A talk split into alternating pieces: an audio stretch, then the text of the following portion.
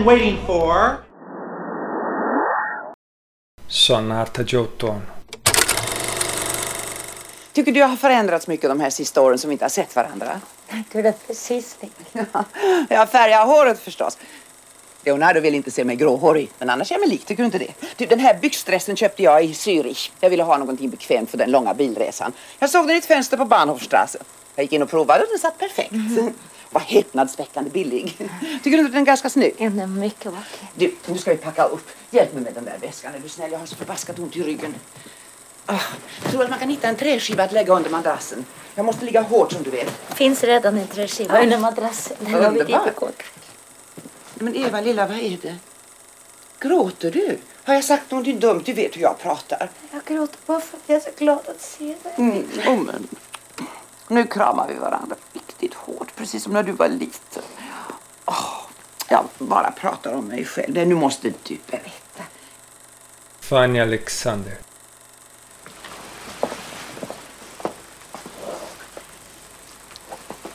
Det är 43 gången vi firar jul tillsammans. Kära fröken Ester, är det verkligen möjligt? Ja, det är 43 gången. Ja, ja, kan man tänka sig. Ja, det är konstigt. Lilla fröken Ester.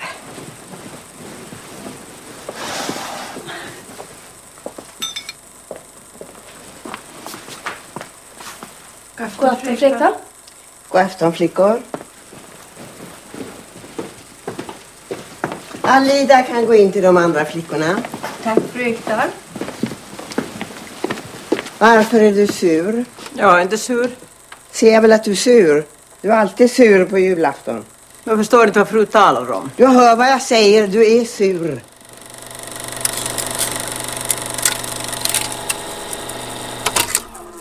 Olá, esse é o Cinefilia e Companhia, episódio número 23. Meu nome é Hugo Harris e eu tô aqui para fazer a conclusão do Olhares sobre Bergman, falando de dois filmes, do Sonata de Outono e Fanny Alexander.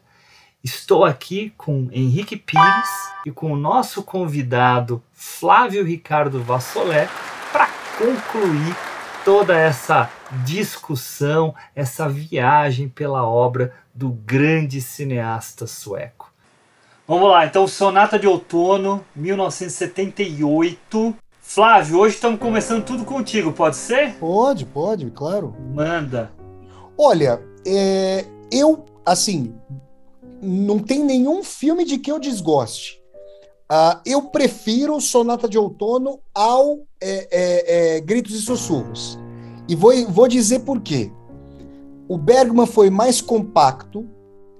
Não gosto da personagem desse marido da Liv Ullmann no filme. Acho, uma perso acho essa personagem fraca. Agora, o que ele tem de fraco tem a personagem da mãe e da filha de, uma, de assim dois vulcões.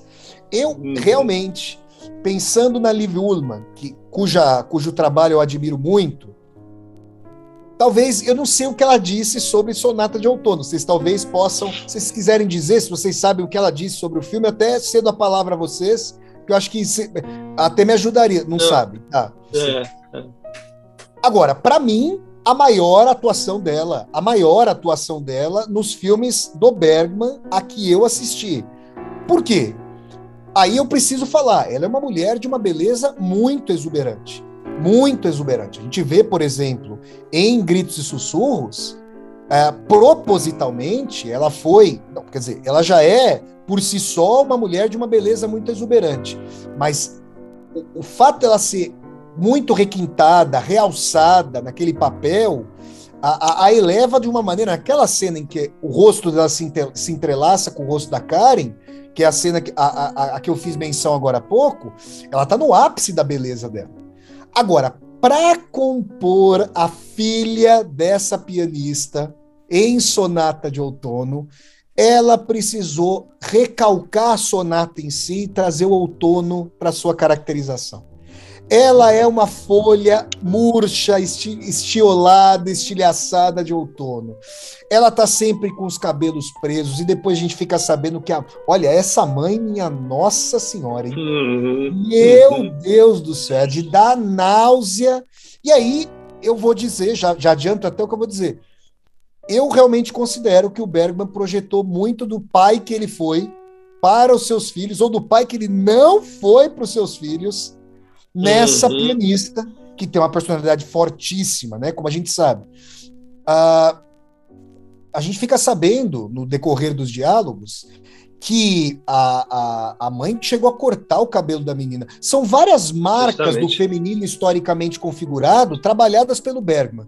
O que tem a Justamente. mãe de brinco, no, no- de brinco bonito na orelha, batom, cabelo com laque todo produzido, com vestidos maravilhosos, tem a filha de impossibilidade de trazer muito da sua feminilidade à tona.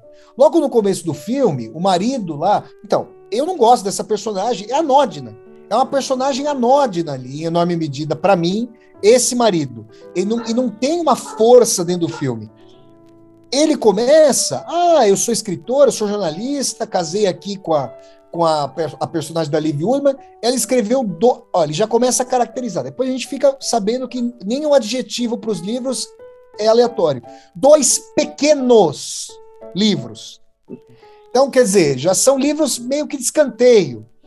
E aí, é, o trecho que ele lê é muito sintético e totalmente sintomático, falando sobre a, a possibilidade dela vir a ser amada. Porque não o foi, né? Porque não, não teve a possibilidade. E tudo que ela embotou em si, tudo que ela embotou em si, ah, tudo que ela é, estilhaçou em si mesma, né? Ah, a mãe, a presença de opulência. Então a gente realmente consegue derivar a- o naufrágio da personagem da Liv Ullmann em total correlação com o radical narcisismo e hedonismo, egoísmo radical dessa mãe, né? Que instrumentalizou o marido e instrumentalizou a filha, né?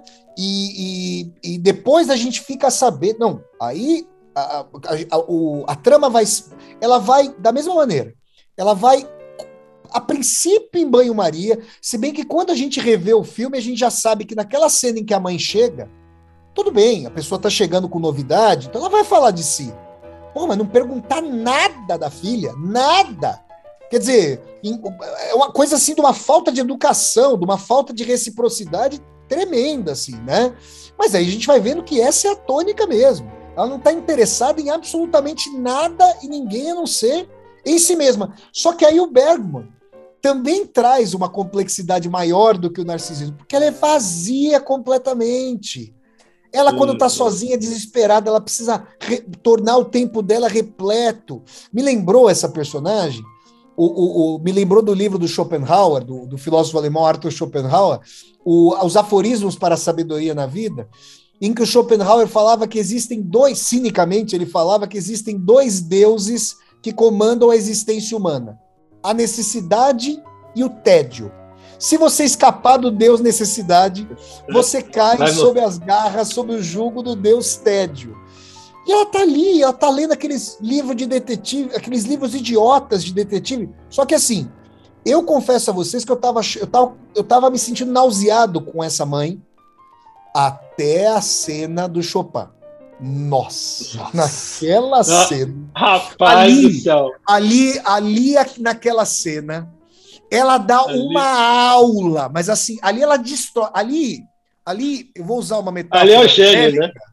É igual. é- é- ela, lança, ela lança uma bomba atômica na filha. Ali, ali acabou. Ali a filha dela acabou. Porque assim, a filha faz aquela interpretação, você vê que é, é bonito esse trabalho da atriz, né? Os ombros encolhidos. Você tocar piano, eu nunca toquei piano, mas eu, alguma coisa que eu sei é: você põe as costas eretas, você fica com os ombros bem postados, você, você- ou seja, você tem uma, uma impostação, uma postura tal, para você projetar tua alma no piano. A Liv Ullmann tá toda arquejada tocando. E você percebe que ela tá hesitante, você percebe que ela tá tocando e tá olhando para trás, porque a mãe, o que a mãe vai falar. Quando a mãe senta à frente daquele piano, minha nossa senhora, a caracterização que ela faz do Chopin, mostrando que ele é emotivo, mas não é sentimental. Então, e falando, é. ao caracterizar o Chopin, ela destrói a filha no que o Chopin tem de negativo e eleva a si mesma na interpretação do Chopin. Ela destrói. E a partir dali os conflitos vêm à tona com, é, é, com muita força. E uma das. Assim, apesar de Sonata de Outono não ser o, o meu filme favorito do Bergman, a cena do conflito entre a filha e a mãe está entre as minhas favoritas do Bergman. Por quê? Porque é o seguinte. Ali é o acerto de contas. Ali é, para usar o nome do meu primeiro livro, o Evangelho segundo Talião. Olho por olho, dente por dente. Você me massacrou a vida inteira. Inclusive, o cara com quem você se relacionava tem uma sugestão de que ele poderia ter violado a menina. De que ele poderia. É uma, uma tragédia. Quer dizer, uma tragédia em cima de uma tragédia, em cima de, em cima da outra. E ali ela. Ali é o seguinte: a mãe lançou a bomba de Hiroshima so- com- é, sobre ela, na interpretação do, do Chopin, ela vai lançar Tsar Bomba, a bomba do- da União Soviética do Khrushchev, que foi testada lá no Círculo Polar Ártico contra a mãe. Aí acabou. Acabou. Quer dizer, a filha destrói a. Pode falar. Não, e ela não poupa a mãe, né? Por mais que a mãe fala assim, ah, mas você então me perdoa, então depois de eu reconhecer e tal. Não. O que você fez não tem perdão. O que você fez não tem perdão. Então em nenhum momento ela cede para a mãe, só vai ceder depois da ida da mãe. a gente, a gente fica pensando, né? A, a, a, a- ela, assim, é duro a gente pensar, mas mereceu ouvir. Mereceu Ah, ouvir aquilo claro. ali. Minha Ah, Nossa sim, Senhora, sim. porque é uma tragédia em cima da outra. E assim, o que é, é- é interessante nessa cena é que. Vou fazer uma comparação aqui com o filme brasileiro. Um Tropa de Elite 1. O André Matias, né, o persona a, per- a personagem lá interpretada pelo André Ramiro, que é aquele agente do BOP, né, que, que vai ter o amigo dele é, assassinado no Morro dos Prazeres, lá no, no- no- no Tropa de Elite 1. Ele é comedido, ele é um intelectual. Ele tá indo na, na- na- na- no- na- ele tá indo na rabeira do Neto. O Neto é o cara que quer estar no BOP, quer ser oficial e assim por diante e tal, e não sei o quê. Quando Ação. o Neto é morto e aquela rapaziada da faculdade lá estava envolvida na, na celeuma, o Neto comedido, tímido, atrás dos óculos, ele vira um- mais uma fera. Ele pega a arma, ele entra na faculdade, ele chega no Xerox lá, fala. Não vou falar palavrão aqui no podcast, mas. essa- Pode falar. Pode sabe falar. Pode falar? Cadê essa porra dessa maconha, caralho? Pega essa porra! Ele tá. Ali eu vi. Se eu salvo engano, ele não era ator profissional. Naquela cena, ele virou ator profissional. Porque ali você perceber que ele encarnou o ódio, não é a raiva, é o ódio, com, com a indignação pela morte do amigo, e ali ele virou o oficial do batalhão. Ali ele ganhou. Ali, se ele estava de corpo, ali ele virou de alma. É a mesma coisa que acontece nessa cena da Liv Ullmann. A- ela floresce. A sonata de outono vira ali a primavera que já irrompe como o dia mais caloroso do verão. Porque ali ela vira uma área, uma ópera, e ela, ela faz o dilúvio na mãe. Ela afoga, é, ela faz tudo. Tudo que estava encalacrado. Por quê? Porque ela era talentosa, porque ela tinha sensibilidade, porque ela tinha ímpeto. Inclusive, a gente pode imaginar que esse casal. Agora eu vou fazer um meia-culpa. Talvez o caráter anódino do marido, que não. Agora me vem agora isso aqui. Talvez Uhum. esteja relacionado. Assim, olha, eu não consigo confiar em mim para tentar encontrar alguém que, que pudesse se comunicar com a minha profundidade é, é, maior. E aí pega esse, fica, casa com esse camarada aí que é o famoso café com leite, vamos dizer assim, que quando a gente jogava bola quando era pequeno, lá quando jogava bola, falava, ah, isso é café com leite, vamos dizer. Mas isso é uma coisa muito interessante que você está falando, porque me chama muita atenção no início do filme, ele apontando que ah, ela saiu de casa, foi fazer faculdade, se tornou jornalista, escreveu livro não sei o que, né? quando ela desfaz o, o noivado e volta, né, e acaba casando com ele, ela se retrai novamente, né? Porque eu acho que ela não se via merecedora mesmo do que ela estava conquistando em Oslo, e aí ela vem para essa cidadezinha pequena onde ela conhece esse pastor. Né? Então tem, eu acho que tem tudo a ver com o que você está falando, Flávio. É, é, é, como é que Sim. eu vou dizer? Para ela ser merecedora, realmente ela precisava é, dessanti... ela precisava dessacralizar a mãe, ela precisava humanizar a mãe, ou seja, ela precisava de uma terapia profundíssima para colocar, para tirar a mãe do pedestal do inferno, digamos assim, para humanizá-la, para responsabilizar a mãe pelo que ela era responsável e poder seguir a vida, né? É muito trágico. Tem um aforismo do Nietzsche, do grande filósofo alemão Friedrich Nietzsche, que eu espero que não fique reverberando na alma dela ou das pessoas que passaram por isso. O Nietzsche diz assim: quem vive para derrotar um inimigo precisa do inimigo sempre vivo. E isso é um paradoxo lindo que o Nietzsche pegou. É. Porque uma vez que você está na batalha, na guerra, você pensa assim: não, preciso derrotar o inimigo. Não. Você que se acostumou à batalha, talvez não queira mais sustá-la, não saiba sequer viver sem a batalha. E essa a personagem, ela não teve esse ressentimento e ela começou a se imolar e se imolou, como o Hugo falou, na sua profissão, no seu casamento, na sua obra, até que chegou. E fazia sete anos, vamos anos. nos lembrar disso, que a mãe não visitava a filha. Quer dizer, é uma coisa impressionante. E a mãe, qual é o tipo de carinho, mimo que ela quer? É, é um mimo, na verdade, narcísico. Ah, eu tenho 3 milhões que me foram deixados, tem outros dois. Ai, que dinheiro é esse? Vou dar uma. Eles estão com esse carro, essa lata velha aí, vou dar um carrão para eles lá.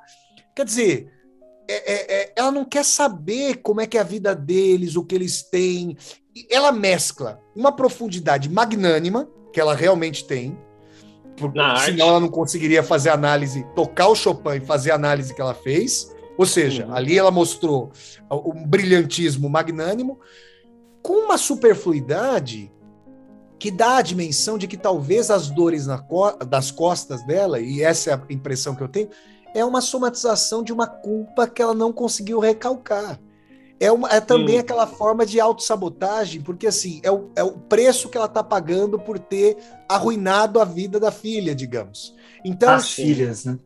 Isso, é, exato. É, exato, exato. Comentar então, da filha. Psicologicamente, Uh, uh, me parece que a, a, o Bergman chega a profundidades maravilhosas em Sonata de Outono. E eu gosto muito do título desse filme, com a sua ambiguidade, como eu procurei a, apontar aqui na minha análise. Então, assim, uh, é um belíssimo filme.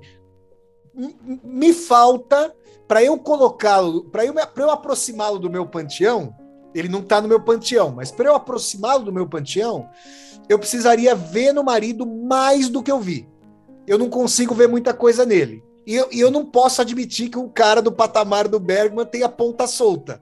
Então, é, é nisso que eu, que eu dou uma, uma rasteira. Porque, por exemplo, que ele me deu uma rasteira, então eu dou uma rasteira nele. Ó, tá aqui, ó. Eu não vou admitir essa ponta solta aí, não, seu Bergman. Valeu, Flávio. Muito bom, muito bom. Muito Depois bom. dessa fala, Ricão, é contigo. É, aí chegou a bomba de Hiroshima na minha cabeça, né? ai, ai, brincadeira, brincadeira à parte aqui. Cara, eu gostei muito de, de Sonata de Outono. Não havia assistido ainda, né? Mas sabia da história, enfim, tal. E por que que eu gostei, né? É, novamente aqui, né? É um momento introspectivo, mais claustrofóbico, aonde a gente tem as escolhas de uma mãe, o quanto isso influenciou na vida dessas duas meninas, né? Até mesmo uh, ela com os pais das meninas, né? Depois ela se, se casa com aquele outro, né? Que o Flávio muito bem mencionou naquele momento, que inclusive numa conversa em off minha com, com o Hugo, eu mandei um print é, a, em relação à fotografia desse filme e principalmente uh, depois de Vergonha, uma, uma tentativa aí do Bergman, em, pelo menos ao meu ver, né? É uma, uma proximidade de enquadramento que re, relembrasse quadros mesmo, né? Um, uma, um tom ali de realismo, né? É, é, quando ele está tocando e as filhas estão ali observando cara naquela cena, naquele tipo de iluminação, ou seja, uma pintura ali do, do, do século XVI, né? Enfim, retornando ao filme, me chamou muito a atenção como a Liv Woman interpretou essa filha ali que se demonstra frágil, toda é, enrustida, tomando cuidado com o que fala, onde olha, sendo uma essência da sensibilidade, né, da forma da mulher, digamos, né? Dominada, né? Em contraposição com aquela mãe que opta e por amar a música, né? Ser uma pianista, o que que ela renegou, né? E como que ele vai construindo isso? Isso é muito interessante no filme, né? O como essas personagens elas vão nos revelando quem elas são mas ao mesmo tempo você é, é, o Bergman faz com que você vá se envolvendo com elas e, e, e isso isso me chamou muita atenção né porque para que houvesse esse grande embate no fim e, e, outra coisa, outro ponto aqui que eu vou buscar no que eu falei no, no, no, no, no, é, no episódio anterior, e você vai vendo que em, algum, em alguns filmes o, o, o, o, Bergman usa muito isso. As suas personagens, quando há, quando há e chega no embate, é, sempre necessitam ou estão bebendo algo ou estão levemente bêbadas, enfim, como se fosse um, um, um catalisador ali, né, para que pudesse impulsionar o enfrentamento né? Porque é, é, é, é a, a, a Liv Woman, ela tá ali naquele momento que daí a hora que ela decide mesmo falar tudo para a mãe, né? Ela já tá alegre, digamos assim. E a gente tem isso em persona quando a, a, a enfermeira tá lá, já bebeu e aí ela começa a se abrir e falar das traições. Conta toda, conta a história lá do é, da suruba, da orgia. né? É, justamente. Então, então é interessante como ele vai, é, ao longo de toda a sua obra, como ele consegue costurar tudo isso. O, o Flávio foi muito feliz, muito contemplativo, no sentido do todo que eu quero dizer, de falar de, da, da, personagem da Liv Uma. Mas é, é, interessante né, essa personagem, é, Helena, que ela está doente, né, que você não sabe nada, e ela chega ali Aí elas estão todas felizinhas conversando, daí fala: Ó, oh, mãe, eu quero te falar uma coisa. Ah, o quê? A, a Helena tá aqui. Ah, mas eu não queria. Aí você fala: Peraí, mas quem? Aí você fala: Nossa, será que deve ser uma, uma, uma ex-amante? Deve ser a vizinha que brigou? Você, né? Você, você fala: Que pô é essa? Aí é que você descobre que é a filha dela. Aí você fala: Mano, né? Isso é e, saber que existe isso, gente. Não é só um, um, uma, uma, uma, tentativa alegórica de você mostrar algo né, de, de, de interior de, de, das decisões de uma pessoa, mas que existe uma pessoa, que existe pessoas assim e o quanto isso oprime, né? E aí você vê toda aquela situação e ela tentando fugir ao mesmo tempo daquilo que ela não consegue se desconectar, né? A mãe no caso até chegar na, na, na, nas duas cenas que eu acho as, as melhores, né, que é a cena do piano, porque a cena do piano, ela, ela, ela, como bem o Flávio falou, né, a hora que ela assume o piano, ali é tipo, né, dá licença, isso aqui é para quem sabe, né, é, e aí você entende mesmo, ou seja, ela traz todo um conhecimento teórico, prático para dar uma interpretação para aquilo que é visceral nela, mas ela não foi capaz em nenhum momento de, né, ao longo da sua vida como um todo, olhar para esses filhos ou perceber algo nesses filhos, nessas filhas, né?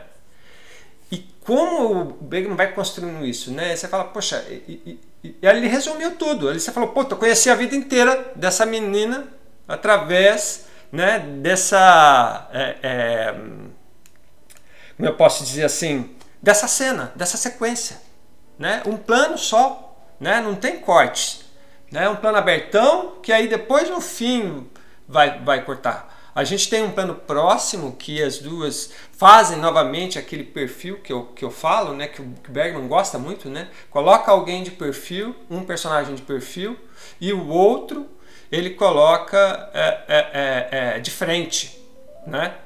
Então, ou seja, é, é, esse embate né, histórico. E no momento que daí elas vão discutir que a filha joga tudo na cara dela, né? É, e a filha fala: você é você é uma destruição em nossas vidas, né? E é o que o que fica. E eu achei interessante assim, comentando uma, uma outra coisa, que a forma como se terminou tudo isso.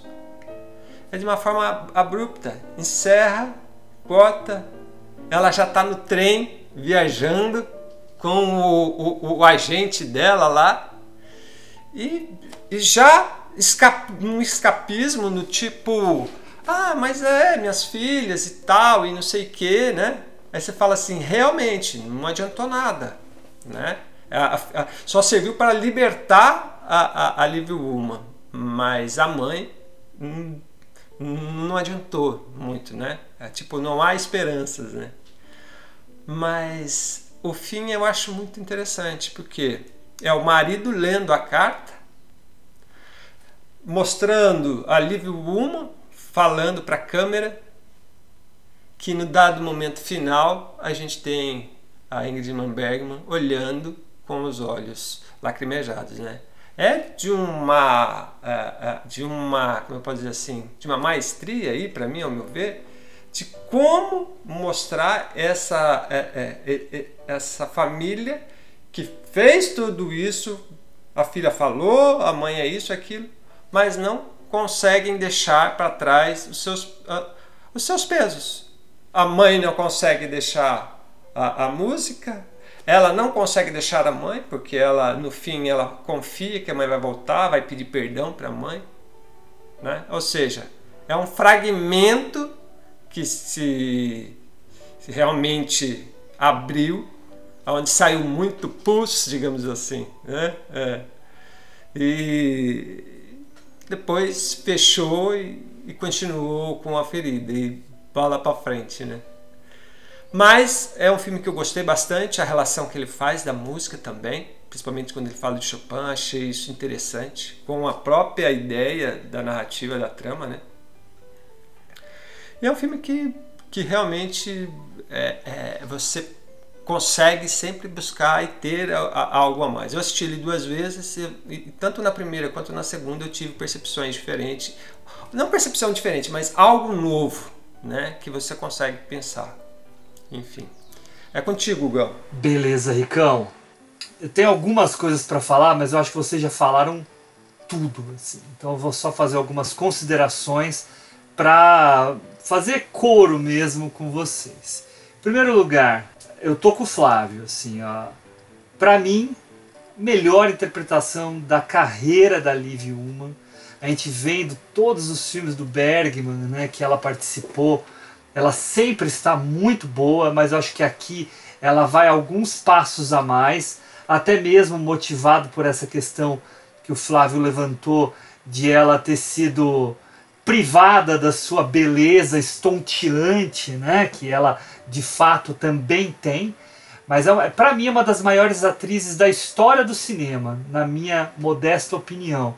E aqui ela tem a maior interpretação dela. Um texto muito difícil, muito difícil, um roteiro muito difícil de você decorar e de você fazer ele acontecer mesmo. Né? Demanda muita entrega mesmo por parte das atrizes, mas acho que em especial da Liv. Eu li que o, esse roteiro tinha aproximadamente o tamanho para um filme de 6 horas de duração. E a Ingrid Bergman ficou enlouquecida quando viu, daí foi conversar com o, com o Bergman. E, e ele falou: Não, não, calma, a gente vai cortando no caminho. Mas tinha seis horas de duração. Era um roteiro imenso, né? Só que ela não estava acostumada a trabalhar com ele, foi a única vez que ele trabalhou. E é muito curioso contar uma rápida história para vocês, que eu, não, eu dessa vez eu não tive muito tempo para estudar sobre os filmes, mas eu fiz questão de ler sobre o Sonata, porque daí eu já vou entregar. Ele tá no meu top, tá? Eu acho ele um filmaço. E mas eu quis ler sobre o Sonata. E para quem não sabe, a Ingrid Bergman foi casada um bom tempo com o Roberto Rossellini, que foi um grande diretor. E aí é, o Roberto Rossellini não, não queria que a Ingrid Bergman fizesse filme com nenhum outro cineasta. Não queria, só com ele. Então ela fez vários filmes com ele, né? Fez algumas coisas com ele e tal. E só pessoas assim da patota dele, assim. E aí quando o Bergman chamou ela para fazer o Sonata, ela ficou super uh, receosa de. Ela ia fazer o filme, mas ela ficou muito receosa de falar isso pro Roberto, porque o Roberto ia malhar em cima dela, né? E aí ela contou para ele. Quando ela olhou para a cara dele, ele chorava de alegria por ela estar tá indo é, discutir o filme com o Bergman, porque ela estava é, avisando para ele que ela ia encontrar com o Bergman na Suécia, em Faro, né, na ilha do Bergman, para discutir o roteiro. Mas e aí a, a Ingrid Bergman foi lá para Faro para discutir o roteiro com o Bergman, né? Que até comentei com vocês em off, né? Que era curioso que ele era casado com uma Ingrid, né? O Bergman era casado, então no mesmo jantar tinha duas Ingrid Bergman, né? A original e a esposa do, do próprio Bergman, né? E quando ela contou essa história pro Bergman, aí foi a vez do Bergman começar a chorar porque ele admirava muito o Rossellini. Então ele escutar que o Rossellini tinha essa admiração por ele é, também o emocionou demais, né? Mas enfim, né? Entrando então aqui, saindo da fofoca e entrando aqui no filme, né? Ah, eu acho que vocês pontuaram muito bem essa questão da dominação, dominação barra exclusão que a mãe fazia em relação às filhas, né? A dominação que por causa da falta de amor que elas sentiam, e aí vamos colocar isso na figura da Eva, mais uma Eva, né, que a gente tem aí, mais uma Eva, uh, essa dominação se dava por uma busca pelo amor, a necessidade de se sentir amada, que vinha em modo até às vezes de opressão por todas as coisas que ela fez com a filha, né? No sentido de fazer ela ficar usando vestidinhos, cortar o cabelo dela, colocar aparelho. Depois o que a gente vê concretizado na questão de tocar, né, o prelúdio do Chopin. Tudo isso são formas de dominação que aquela mãe fazia. De uma criança, de uma menina que simplesmente queria se sentir amada, queria a companhia da mãe. Ah, aqueles flashbacks que aparecem da menina escutando por trás da porta a mãe ensaiando e esperando ansiosamente a mãe fazer uma pausa para ela poder abrir a porta, levar uma comidinha para a mãe e com esse pretexto sentar ao lado da mãe, ao lado do piano, até a mãe expulsar e falar sai, vai brincar, né? É muito significativo. No sentido da Helena, a gente tem uma outra reação, que é a, a, a doença dela, né? Que pode ser uma espécie ou de AVC que ela tenha tido, algo só psicossomático, mas muito grave, né? Que tem a ver com a, a, a, fuga dessa mãe quatro dias antes daquilo que foi prometido e deixar a filha nas mãos de um homem que pode ter abusado dessa filha uh, na ausência dessa mãe que tinha que zelar pela filha. Né? Então a, a, presença da mãe, na verdade, é extremamente é, danosa para as filhas. E é curioso que elas contam né, daquele momento em que a mãe procura a mãe procura colocar que ela teve um momento de. ah, Sim. Que foi um, um- de, um passeio, de, de né? abrir- Isso, de ela, ah não, agora eu vou ficar com a minha família, que É. na verdade não foi nada disso.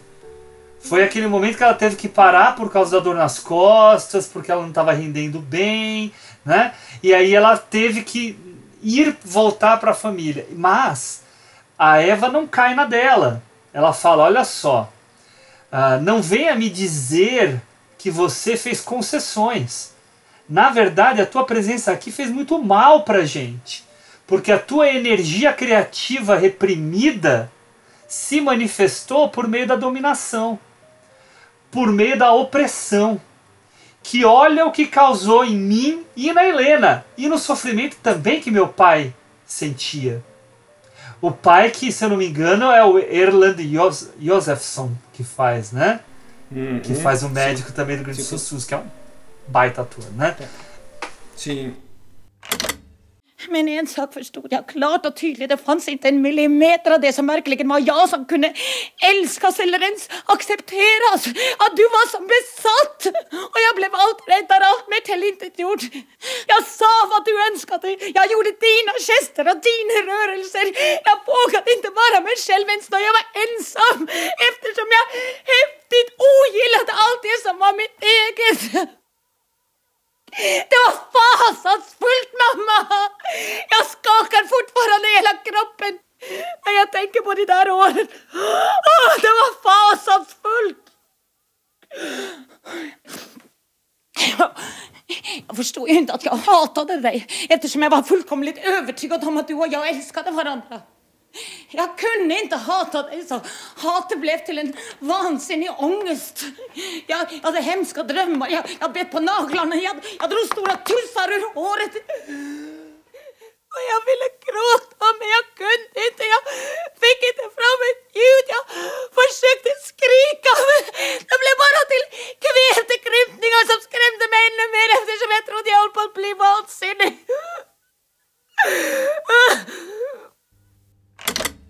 Então, toda essa é, esse acerto de contas que vocês muito bem colocaram como um acerto de contas e é isso, né?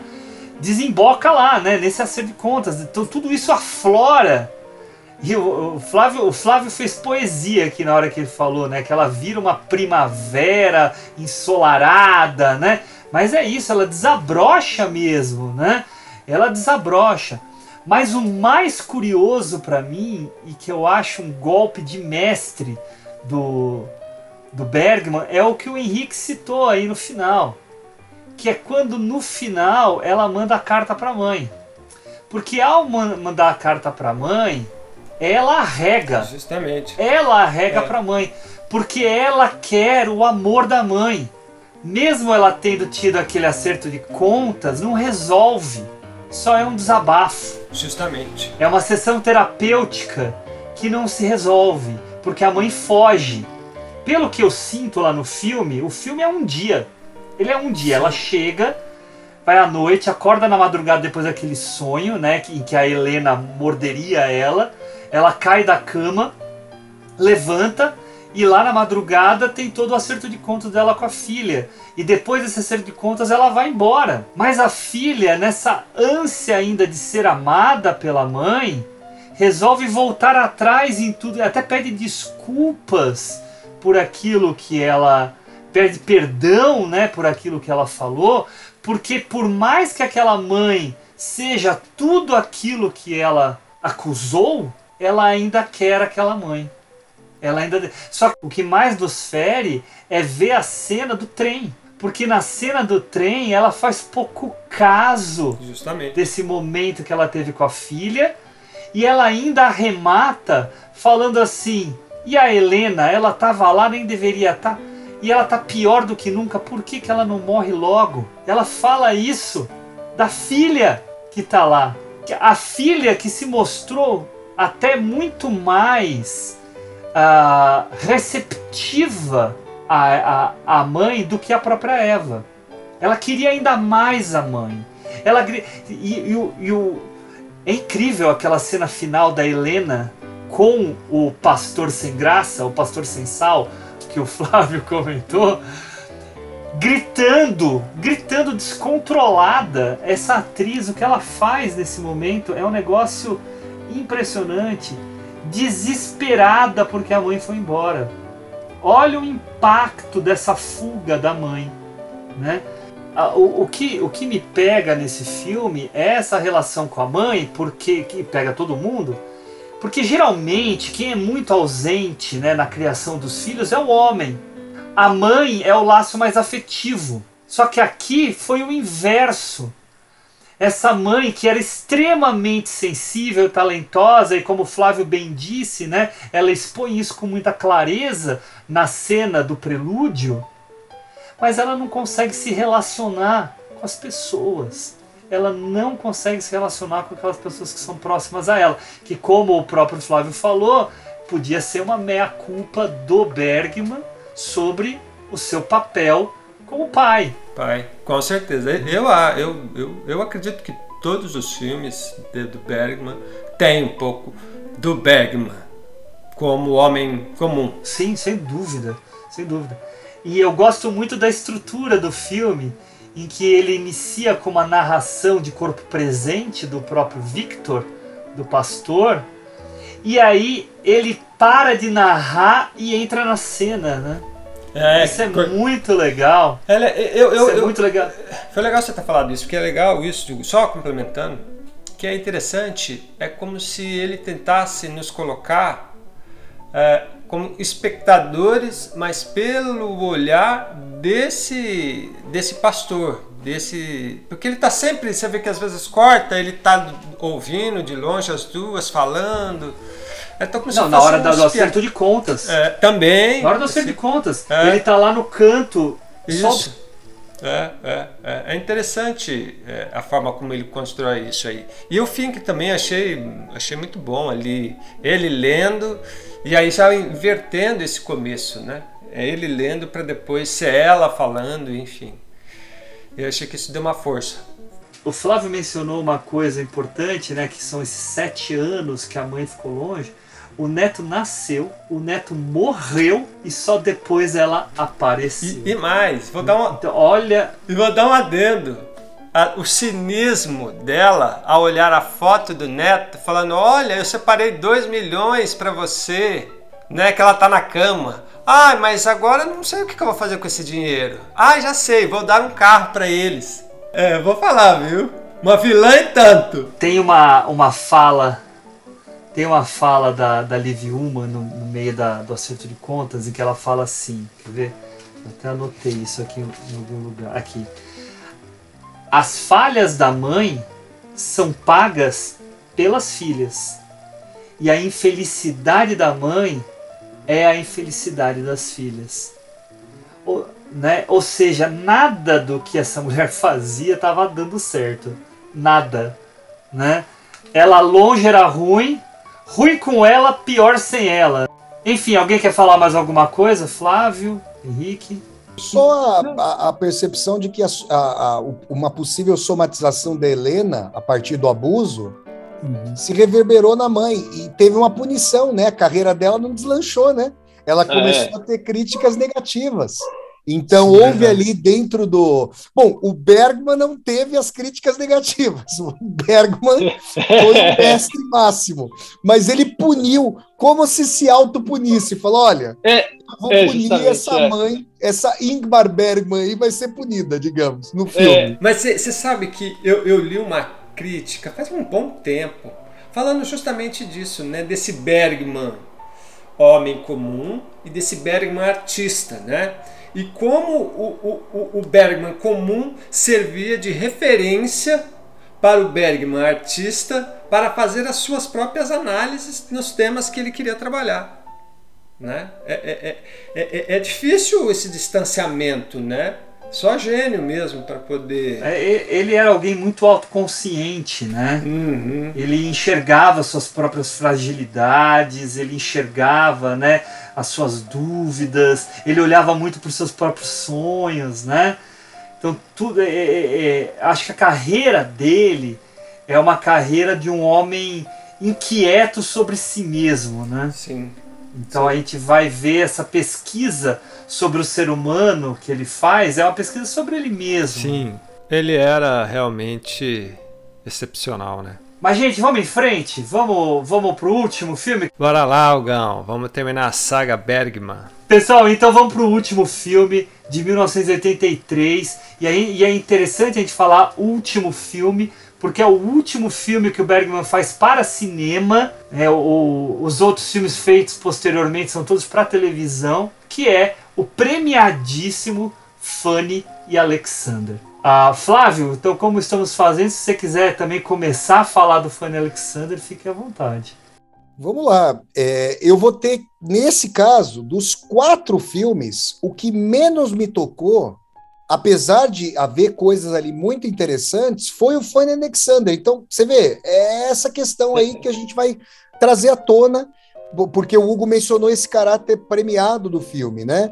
Agora eu quero dizer, eu quero resgatar uma fala do Hugo do podcast anterior. Uh, no, e, e eu achei bem interessante. O Bergman, muitas vezes, o Hugo colocando, sabe resolver num tempo curto, relativamente curto, os conflitos profundíssimos, resolver no sentido, inclusive, de deixá-los irresolutos, no sentido de resolver yeah. filmica e artisticamente, né? Uhum. Essa é uma coisa que eu não vi o Bergman fazendo em Fanny Alexander. Me parece que esse filme, eu não sei, aí vocês atuam efetivamente no cinema, vão poder dizer mais especificamente, mas em vários momentos eu senti prolixidade nesse filme e, e percebi, agora falando até como escritor, ah, peraí, isso aqui teve, poderia ter uma outra resolução. E comparando o Bergman com ele próprio. Ah, peraí, ó. No, no, no Sonata de Outono, que é um filme que tem metade do, da duração, exatamente metade, tem uma hora e meia, e o, o Fanny Alexander tem três horas e nove minutos. Uh, várias questões ali colocadas. Tá certo que é, é, é um filme com três personagens, quer dizer, quatro personagens, mas três personagens, duas personagens efetivamente atuantes. A Helena atua um pouco e o marido muito pouco, né? Como a gente sabe. Tá certo que é mais compacto. Mas assim, é, é, é a imagética de gritos e sussurros ela é extremamente importante para a caracterização daquilo que eu chamei de força metonímica, da parte prismando todo. Em Fanny Alexander, ela transborda. E a gente começa a perceber que, por exemplo, a Fanny, ela, ela tá no. Ela, é, é, ela me parece muito mais anódina, mesmo sendo central, do que o. Tá muito claro isso para mim, que o, do que o uhum. Alexander. Sim, então sim. o Alexander sim vem à tona. A Fanny. Peraí. Alexander. Não é Fanny Alexander, Alexander. Esse é um ponto que eu gostaria de trazer. Quer dizer, já é um problema para mim uh, essa questão. Agora, é, me parece que ele, ele faz. É o filme. Vamos colocar assim: o Bergman ele tem uma, uma característica que eu chamaria de muito parecida com a do Dostoiévski. Em que sentido? Do escritor russo Fyodor Dostoevsky, que foi o escritor que eu estudei, né? No sentido de que as tramas do Bergman, elas são muito mais sincrônicas do que diacrônicas, ou seja, os acontecimentos, eles às vezes você tem um flashback, por exemplo, ali no Gritos e Sussurros tem o diário, no, no Sonata de Outono tem a, o revival ali do, do marido falando alguma coisa, mas depois você já o salseiro já tá dado para falar igual o Silvio Luiz, aquele narrador de futebol dos anos 90. Maravilhoso. Salse, é. Exato, maravilhoso. O salseiro já tá dado. Joga ali na crise, joga na caçarola e põe a paella lá para para ferver, para aquecer. Em Fanny Alexander, ele tem uma preocupação, um arco épico, de trazer a história da família, de trazer o transcurso. Aí morre, morre o avô, aí tem o casamento da mãe, e aí esse pai, aí, é, é pensa, aí eu penso muito biograficamente mesmo, porque Uh, o pai do, do o padrasto do Alexander tem é, configurações parecidas com as do pai do Bergman ali, que era pastor também, como a gente sabe, né? E o pastor protestante ele pode casar, diferentemente do padre católico, né? Só para a gente relembrar isso, por isso que a mãe dele vai se casar. E a gente tem ali essa questão de, olha, morreu, veja que coisa sintomática, né? Morre o pai da mãe, né? E já tinha, é, é, salvo engano, ela era viúva justamente, né? Morre o pai da mãe, o avô, e aí ela vai passar para a proteção do outro pater familias, né? Que é justamente o pastor aí protestante que vai exercer as suas profundas arbitrariedades. Agora, uma nota que eu gostaria de trazer, reverberando algo que eu mencionei no primeiro podcast sobre o sétimo selo, e isso sim me parece interessante. Eu gostaria que o Bergman tivesse explorado isso mais na sua obra, não só em Fanny Alexander, mas ele o fez em O Sétimo Selo e em Fanny Alexander. O sobrenatural. No uhum. Sétimo Selo, nós temos o Iof. Bom, primeiro que a figura da morte está ali, né? Então, ela, obviamente, ela também é alegórica, mas duas personagens a vêm. O Sim. Antônios Bloch, o cavaleiro Antônios Bloch, e o Iof, que é o artista. O artista puro. A Mia, sua esposa, e o Mikael, que é um bebezinho, na verdade, Mikael, que fica brincando é. ali, que tá de fralda, tal, dando as cambalhotas, eles não vêm. Mas o Iof, que é um artista de verdade, é, é meio picareta circense lá, que faz as suas e tal, mas que é um camarada é, envolvido é, com a sua arte e tal, ele vê a morte. Mas são relances. Com o Antônio Bloch, não, a gente sabe. A, mas a morte também é figurativa na Idade Média ela é aquela figura com capuz, a foice e, e a ampulheta. Então você fala de um meio sobrenatural. Agora, em Fanny Alexander, não. Em Fanny Alexander, nós temos um médium, vou usar um termo espírita aqui. Nós temos o Alexander, que é um camarada que vê o espírito do avô, que consegue derivar o que aconteceu do que o, o seu padrasto fez, ah, isso é mediúnica, sobrenaturalmente ou mediunicamente, como vocês queiram, ele sabe que o padrasto ali é, é, fez algo parecido com o, que tá, com o que vai acontecer com a mãe dele e com o que, vai, o que tá, vai acontecer com eles também. Então ali nós temos algo que o Bergman, por que, que eu falei que eu gostaria que o Bergman explorasse isso mais na sua obra? Porque na Lanterna Mágica, e detalhe, a Lanterna Mágica aparece no filme, está nomeada, está colocada. Então você está ali, esse colocado. É muito lindo o início da autobiografia do Bergman, A Lanterna Mágica, quando ele fala da poesia das cores e imagens, vendo a Lanterna Mágica. Que ali ele como que tinha um destino cinematográfico, que ele, que ele significa a posteriori, claro, né? Ele não sabia quando era criança, mas que aquilo marcou muito, né? E o Bergman fala que na Ilha de Faro ele via espíritos. Ele, ele fala, ele fala. Então, assim, uh, eu, eu, eu, eu, sei que o Bergman foi criado no âmbito do, do, do protestantismo, que veda, como o catolicismo, contato com o sobrenatural. Veda. Ou seja, aí é questão demoníaca, aí tem o exorcismo e tal. Mas o espiritismo, né?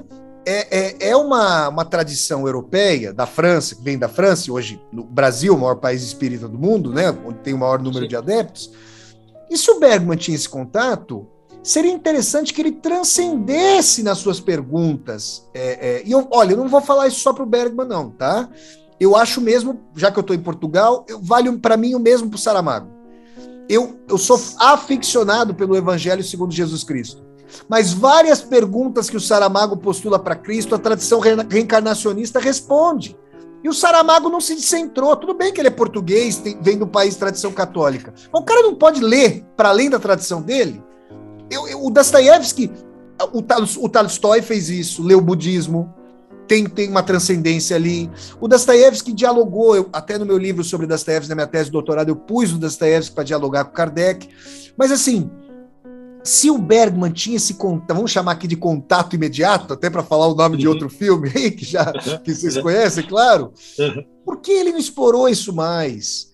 É uma pergunta que eu me faço. Não sei se vocês poderiam, é, é, se vocês já ouviram declarações do Bergman, entrevistas em que ele tenha falado mais sobre isso, mas assim, é muito importante que, nesse caso, não é só uma coisa que acontece é, na cabeça do menino e não tem reverberação fática.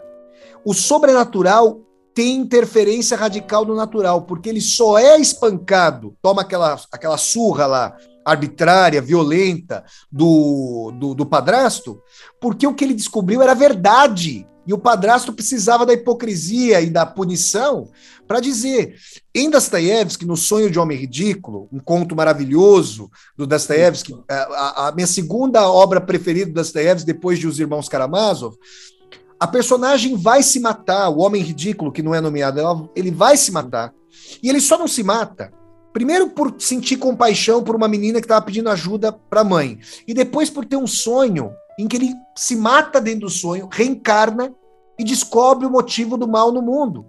E isso muda a vida dele. Então não dá para falar que o sobrenatural ou o transcendente não mudou a trajetória. Você expandiu os marcos do realismo. E é o que o Bergman faz em Fanny Alexander. Então esse para mim é o ponto forte é ele ter uma percepção, ele que tinha essa dúvida, essa angústia lancinante sobre a existência de Deus, se os marcos do católico protestantismo, que são os marcos nos quais ele foi criado, não respondiam a algumas questões dele, uh, uh, se filosoficamente ele estava mais propenso ao niilismo, como o Jans, o, o, fiel escudeiro do Antônios Bloch, em O Sétimo Selo, no Fanny Alexander, nós temos uma, uma, uma explosão do psiquismo, porque que também é muito forte ali na, na obra, mas por um sentido de que a trama é alterada, é alterada em função do sobrenatural. Algo inusitado na obra dele, quer dizer, fora o sétimo selo, como a gente sabe. Então, eu ligo, já, ó, o sétimo selo, é, eu, eu, agora não, não, é o primeiro filme do Bergman, mas é o primeiro filme de sucesso estrondoroso. Já que Fanny Alexander é o último filme para o cinema, de alfa a ômega, vamos colocar uhum. aqui, usar, usar o, o, o, alfabeto grego que Jesus Cristo cita nos evangelhos, de alfa a ômega, essa questão veio. Eu lamento, assim como eu lamento para Dostoiévski, viu, gente? Que o Dostoiévski não tem explorado mais porque ele era um espiritualista, Dostoiévski, clamorosamente. Clamorosamente, muitas dúvidas, como o próprio Bergman. Mas eu gostaria de ter visto mais isso na obra do Bergman. Porque se era uma questão forte para ele, seria interessante ser explorado. Eu vou citar aqui o Freud, tá? Vocês já devem, certamente vocês viram aquele filme, Um Método Perigoso, do Cronenberg, colocando o Freud e o Jung em diálogo. O Freud, na obra dele, foi um militante ateísta clamoroso chamou a religião de algo infantil, os impulsos espirituais, de é, é, narcisismo da criança que não aceita, não aceita o princípio de realismo e quer a proteção paterna até o fim da vida e tal. Só que o Cronenberg foi muito feliz em resgatar diálogos do Jung e do Freud que foram feitos por carta e pessoalmente e transformar numa cena em que você tem lá o Freud, que é do Viggo Mortensen, e o Jung, a, personagem do Jung. Hum. Aliás, o Viggo Mortensen está a cara do Freud naquele filme, impressionante, né? impressionante. E assim, é... o Jung queria explorar o espiritual, coisa que o, Bergman fez no Fanny Alexander no, no Sétimo Selo, e o Freud falou: eu sou aficionado por isso. Só que se eu fizer isso, vão falar que a psicanálise é charlatanismo. E eu vou parar, eu não vou. Eu não vou. E o Freud se fechou, foi conservador nesse sentido. Eu entendo até politicamente o que ele fez. E agora, por que, que eu estou falando do Freud? Será que o Bergman sentiu que poderia ter menos reconhecimento como cineasta num, num, numa época desencantada, de tensionamento da espiritualidade, da religiosidade? E por isso ele vedou muitas vezes, ele trouxe as discussões do marco mais de um Kierkegaard. Por que, que eu estou citando o dinamarquês lá, o compatriota escandinávia, não do país, mas da península da Escandinávia, o Kierkegaard, o filósofo dinamarquês Søren Kierkegaard. Porque uh, uh, no Kierkegaard, na obra do Kierkegaard, onde começa a razão, termina a fé, onde começa a fé, termina a razão. Então você tem que ter o salto da fé para acreditar em Deus na nossa época iluminista. Né? E ele cindia, diferentemente do que o Espiritismo faz, de tentar trazer um diálogo entre espiritualidade e razão. Mas eu estou colocando isso porque me parece que, filosoficamente, o Bergman é mais próximo do Kierkegaard. Porque você percebe, inclusive num filme sobre o qual a gente falou, Morango Silvestres, que já vou adiantar, vai estar no meu panteão aí, estou fazendo suspeito, é. mas vai estar no meu panteão. Nós temos a cisão entre o jovem intelectualista, racionalista e aquele que acreditava. Isso é muito Kierkegaardiano. Mas o que acontece é que o Bergman teve contato imediato Eu estou citando palavras dele na, na autobiografia. E o Alexander também teve. Então, me parece que é, é, eu, eu não tenho fânia. Assim, não é que eu acho um filme ruim, mas não, não, não ele não se aproxima do meu panteão mesmo. Ah, mas assim, isso disso eu gostei, porque se ele tinha essa, essa propensão, me parece interessante que ele tiver, me, pare, me, parece, me teria parecido mais interessante que ele tivesse explorado mais isso ao longo da obra. E aí, para. Porque aí eu vou deixar mais a trama para vocês. Eu queria fazer um, levantar uma pergunta mais técnica no sentido é, é, da construção cênica. Nossa, os recursos, por exemplo, eu falei do corvo do sétimo selo no, no na podcast passado, que é muito feio, é muito ruim aquele corvo, aquele corvo é péssimo. E assim, o fogo também, a cena do, do, do, do, incêndio, quer dizer, até o corpo carbonizado eu achei muito bom, cenograficamente, lá no final, do, do pastor. Mas o incêndio é ruim. Como é que era isso? Tipo, como é que, eram os, como é que eram os recursos da época ali? Porque, por exemplo, o Vergonha tem uma cena de incêndio e me parece que esse, aí o incêndio não foi em termos de efeitos gráficos, né? Parece que o incêndio aconteceu, salvo engano, o incêndio aconteceu. Então aí não tem o que falar, né? Quer dizer, o fogo faz um trabalho maravilhoso e acabou. Mas me parece ali que a, a, tinha um problema na indústria sueca em termos. que, por exemplo, você pega, mesmo naquela época em Hollywood, os recursos fílmicos são mais elaborados, tecnológicos. Eu queria deixar isso no ar para. Porque eu fiquei descontente com o fogo no filme. Né? Eu falei, poxa, a gente já tá ali em 80. Eu nasci em 81, foi o único filme, então. Teve algum filme em 82 e 81? É, eu acho que nesse período, eu acho que ele estava realizando Fanny Alexander, porque, É, porque- é, vir- foi a primeira série de TV, né? Ela foi. Então, seis horas, né? São seis horas, é isso? Ah, that explains a lot. Isso, Ah, isso é. muita coisa. Ah, era série de TV, por isso que alongaram. Ah, É a coisa de alguma série que você vê aí que é boa, se, seria boa se fosse menor, mas financeiramente talvez tenha sido. É que na realidade, eu acho que tem aí uma questão que é o seguinte: o fato dele ter elaborado esse filme, né, e aí ah, o marketing, digamos assim, tipo, olha, será o último filme dele para cinema, então ele fez um corte especial que seria 3 horas e 10 para o cinema, né? Então aqui aí Mas que deixa várias lacunas, Sim, né, Ricão? Sim, sim. Várias lacunas. Vários. Tem uns buracos aí. Coisas É, mal explicadas, assim, que você fica sem entender, porque estava na série. Justamente. É o que faz ficar meio perdido, né? Enfim.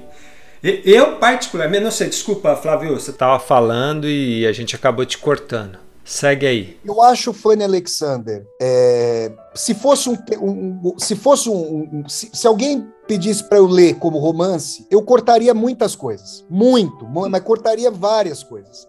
E mais sintético ele teria mais poder. Quer dizer, entendi agora os motivos que o Henrique está trazendo.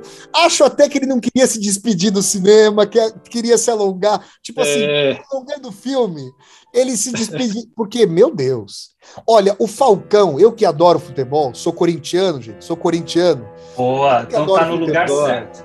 Eu não Tá, tá, que só tem corintiano. Aqui só tem corintiano. Pronto. Falcão, Pa- Paulo, Paulo Roberto Falcão. Grande volante, não vi jogar, porque eu nasci em 81. Olha, eu, se eu queria ter nascido antes, era para ver aquela seleção de 1982 ter jogado aquela Copa. Rapaz. E eu ia chorar, É. mas eu ia chorar. Eu ia dizer assim: essa seleção é como a realização da utopia. Não aconteceu, mas é, é o que a gente vibra que poderia ter. Acontecido. Que realmente é uma É. coisa fenomenal. E o Falcão, né, grande volante da seleção brasileira de 82, ele falou que o jogador de futebol morre duas vezes. A primeira quando para de jogar. E o Uhum. Bergman, e o, o imperador do cinema, vamos dizer assim, para parar de fazer o filme, ele falou assim: não, agora peraí, eu vou fazer um filme longo, porque é como, é como se eu protelasse o meu luto. Porque O que, que deve ser? Não sei se ele sabia que não ia fazer mais cinema, mas Foi duro. Ele morreu não. muitos anos depois. Ele morreu, ele morreu não, duro. sim, ele fez. Teve outros filmes que virou, virou é, filme. Mas ele produziu mais coisas até os anos 90. Até 2000 e... Mas eu 2000, deixo uma né? pergunta para vocês. A saúde dele estava ruim e aí ele começou a parar de fazer coisa pro cinema? Por que, que ele parou pro cinema? Por que, que ele foi pra TV? Pelo fato de, uma, de, uma, de questão financeira. Ele começou a deixar de ser interessante, né? Até tem algumas críticas aí de alguns é, pesquisadores e tal. Que o, o Bergman, é, na Suécia, é, muitos é, é, não gostam dele, né? não tem uma relevância, principalmente uma galera mais nova. Santo de casa não faz milagre. Conforme o século foi sendo, desculpem o termo, embosteado, então, pela cultura dos Estados Unidos, aí você percebe a, a, a, suma intelectualidade do Bergman já não. Já não, já não, é... já... E o fato dele trabalhar também, né, com temas fortes e tal, né? São pouco comerciais, né? É, então, então quer dizer. Então assim, aí foi, e aí foi passando o tempo, foi surgindo outros cineastas, enfim, né? Vai ficando assim. Agora, eu vou dar uma percepção minha, não sou estudioso do Bergman e tal, enfim. Mas eu acho que Fanny Alexander, para mim, é o único filme dele que termina de forma positiva. Que termina como um, algo do tipo. Uh, diferente dos outros. Se você pegar todos os outros, ou ele não resolve nada, te deixa no escuro, ou ele te empurra mais para baixo. Sobre a realidade. É óbvio que eu estou aqui falando de uma forma mais rasa, né?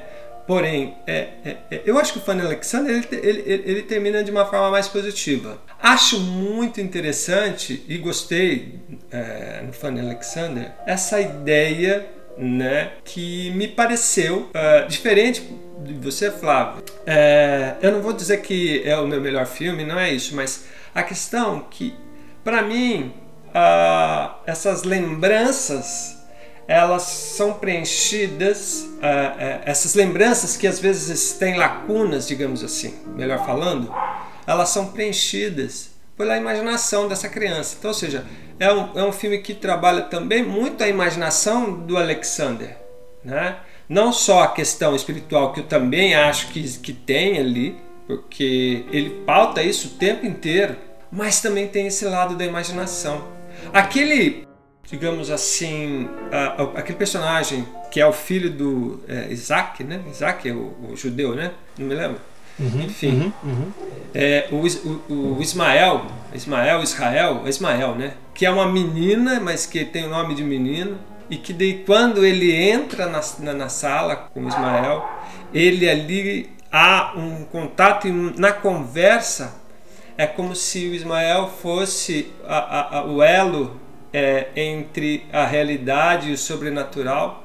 E ali ele realiza o que? Aquela, aquela vontade dele de matar o padrasto, né? que é quando realmente tem o fogo e que realmente a cena do fogo, Flávio, na realidade ela foi feita da seguinte maneira: ele botou, ele, ele fez um, um, um fogo é, na frente da câmera, ou seja, bem próximo, ou seja, então fica muito grande, né? Então dá essa impressão. E ali vai acontecendo as coisas. Né? Óbvio que depois tem a cena do plano aberto, que daí realmente é o fogo. Provavelmente o cara tá todo ali passado, quebrando, saindo, né? Enfim. Mas assim, é, é interessante como ele fica navegando com essas. com essas. Opa, pode falar. Mas tem uma diferença tecnológica muito clamorosa entre a Suécia e os Estados Unidos ali na época, porque. Ah, é é, é, é, essa questão ela, ela acaba. É, igual os Estados Unidos é que tem grana, que tem tudo, é outra coisa. É, eu acho que os, até os dispositivos e técnicas de segurança mesmo, né? É, eram diferentes nos Estados Unidos, né? Eu acho que a tecnologia americana proporcionava uma maior segurança para todos. Então, por isso que ele tem que recorrer a um procedimento mais mambembe como colocar o fogo na frente da câmera. É, é tipo, para dar essa ideia, né? Enfim, aí voltando, é, é, eu acho que ele é longo, sim, né? Mas Porém, eu fiquei com muita vontade, a gente conversando com o Hugo na, na off, de, de, de vê-lo no todo, a série, né? Para ver se essas lacunas é, é, são preenchidas. Mas é, é interessante que se, se falar né, que ele assume e que o sobrenatural interfere na realidade do filme mesmo.